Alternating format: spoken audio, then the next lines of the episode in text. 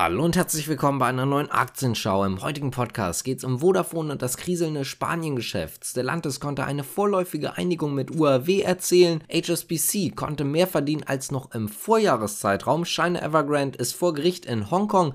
Panasonic gibt eine Gewinnwarnung für die Batteriesparte aus und zu guter Letzt geht es um die VW-Tochter Seat. Ich würde sagen, wir fangen hier direkt an und zwar mit Vodafone, denn die möchten gerne zumindest einen Anteil des Spaniengeschäfts loswerden. Es heißt in den Berichten, dass ein Anteil von mindestens 50 Prozent der spanischen Geschäfte an die Londoner Beteiligungsgesellschaft Sigona Communications gehen soll. Das Geschäft bzw. die Sparte wird insgesamt mit mehr als 5 Milliarden Euro bewertet.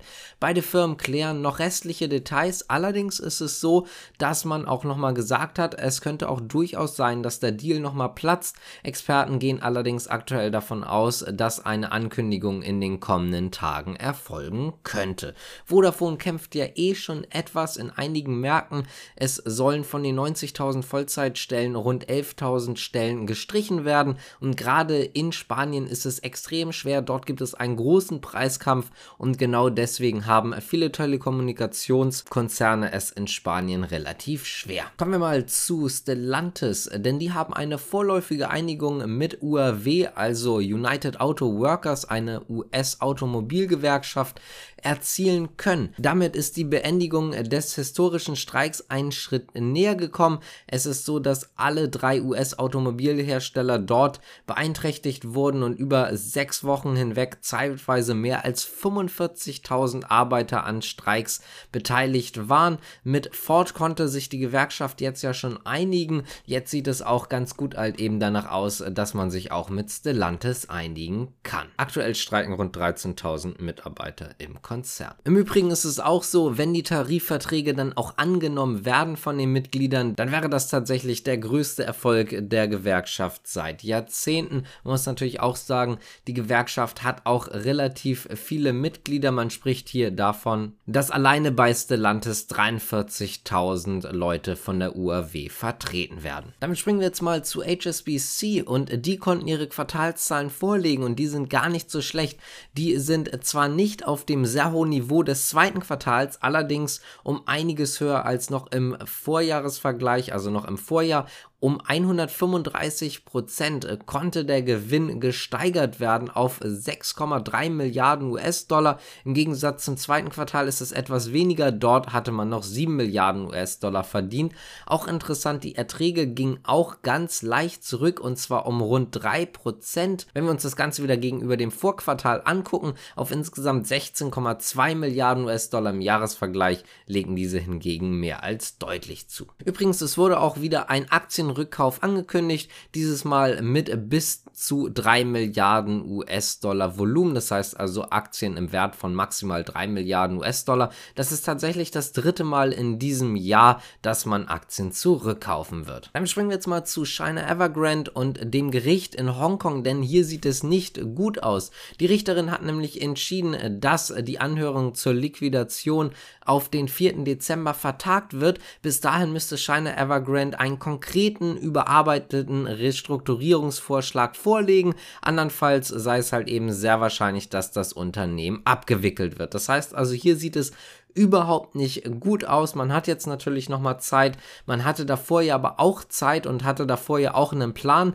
Dieser Plan ist dann allerdings tatsächlich durchkreuzt worden, weil es eben Ermittlungen gegen den Chef und den Gründer des Unternehmens gab und deswegen konnte das Unternehmen äh, doch nicht so umgeschuldet werden, wie man sich das eigentlich vorgestellt hatte. Um das Ganze auch nochmal in die Erinnerung zu rufen, der Konzern hat Gesamtverbindlichkeiten von mehr als umgerechnet 300 Milliarden US-Dollar. Übrigens ist es damit auch der weltweit am höchsten verschuldete Immobilienentwickler. Wir springen mal zu Panasonic, denn die geben eine Gewinnwarnung für die Batteriesparte aus. Panasonic ist ja unter anderem Tesla-Zulieferer, auch gerade in diesem Bereich. Hier sieht es allerdings allerdings eher nicht so gut aus. Der japanische Konzern senkte nämlich sein Gewinnziel für den Geschäftsbereich Batterien um 15% auf umgerechnet 729 Millionen Euro. Im abgelaufenen Quartal hat das Unternehmen Unternehmen bereits die Produktion von Elektroautobatterien gedrosselt, um halt eben auf die geringe Nachfrage einzugehen. Damit ist Panasonic allerdings nicht alleine. LG Energy Solution hat im Übrigen auch ein verlangsamtes Umsatzwachstum. Auch bei Cuttle sieht es nicht ganz so gut aus. Zum Beispiel General Motors verschob auch mehrere Elektroauto-Projekte,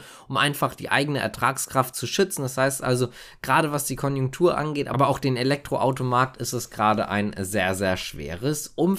Wir kommen jetzt aber trotzdem nochmal zu unserer letzten Nachricht. Dort geht es auch um Elektrofahrzeuge und zwar um Seat beziehungsweise Seat und auch Cupra, denn der Chef Wayne Griffiths hat nochmal gesagt, er möchte auch in Zukunft weiter beide Marken leiten. Er hat dann aber auch nochmal über die E-Autos gesprochen, denn Seat ist ja traditionell eher so das günstigere VW, das heißt also, die stellen eher die günstigeren Fahrzeuge her und dort ist man gerade auch extrem im Umschwung auf E-Fahrzeuge und hier möchte man gerne auch E-Fahrzeuge im Einstiegssegment dann bieten. Man bräuchte nochmal eine andere Elektroplattform und auch günstigere Batterien, denn zumindest Stand jetzt ist es so, dass es schlicht nicht möglich ist, mit kleinen Elektroautos in diesem klassischen Segment wirklich Geld zu verdienen, beziehungsweise damit dann wirklich auch tatsächlich Plus zu machen. Der Verbrenner wird dann 2030 auslaufen, dann braucht man halt einen elektrischen Ansatz. Man hat also auf jeden Fall Zeit bis 2035, wenn dann dann wirklich keine Fahrzeuge mehr verkauft werden können im Verbrennerbereich. Und bis dahin wird sich eben noch einiges tun in der Entwicklung und da hofft man dann halt eben drauf, dass man dann